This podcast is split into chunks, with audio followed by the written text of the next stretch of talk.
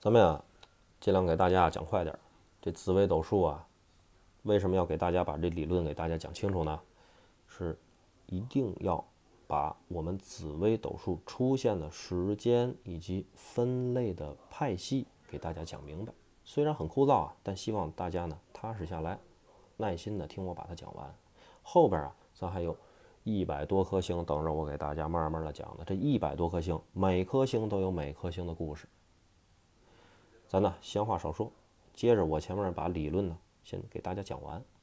这一课呢，我争取把所有的理论都给大家讲完，时间稍微长一点，但希望呢大家耐下心来听。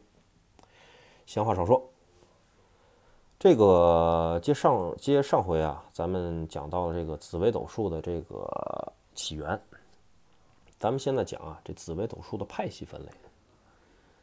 从这紫微斗数全书啊和紫微斗数全集。公诸于世之后，有很多不同紫微斗数的派系，哎，出现了。到现在发展的可谓是百家争鸣的地步。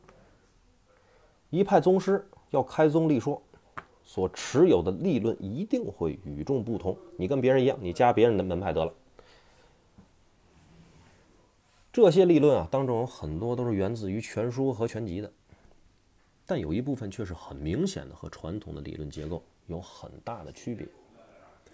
各学派不论对紫微斗数是否加入五行、八卦、神煞、官煞、中线或六壬等论命方式，总括而言，大都离不开运用星情、星性的格局、星系运动，还有三方四正的传统理论。只是呢，坊间习惯把这些以命宫三方为主的论命方法，这个派系统称为。大家记好了，这叫三合派。我之前说了很多呀，星情、星性啊，神煞、官煞呀，包括三方四正等专用的紫微斗数三合派里的一些名词。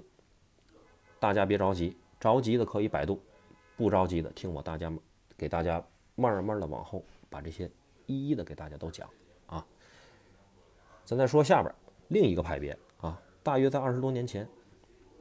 飞星学说在台湾陆续出土，但不知道是不是从地里这个刨出来的啊？也许是可能人家里边的，哎，贡献出来了，或者是有一些这个喜欢历史文献的这个收藏家呢，把这些东西拿出来啊。这个学说啊，被部分人称为四化派。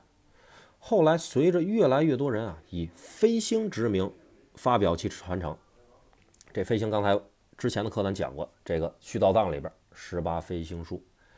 啊，这名字也好听，飞星嘛，大家又改称之为飞星派。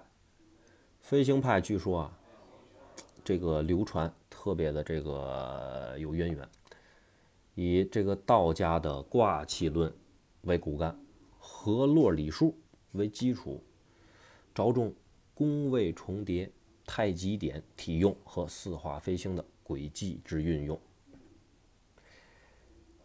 所以呢。